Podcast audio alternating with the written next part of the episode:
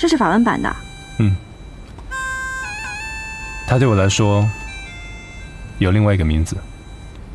嗯，催眠不求人。为什么？因为这本书前三十页都是在讲作者躺在床上，翻来翻去睡不着，只好胡思乱想。嗯，你看这一段。嗯。Longtemps, je me suis couché de bonne heure.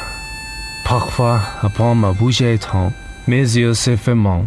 C'est vite, je n'avais pas le temps de me dire, je m'endors.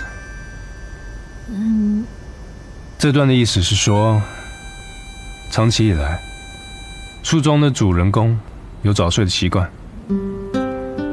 有时候，蜡烛灭了，他的眼皮就合上了。还没有交代什么，他就已经睡着了。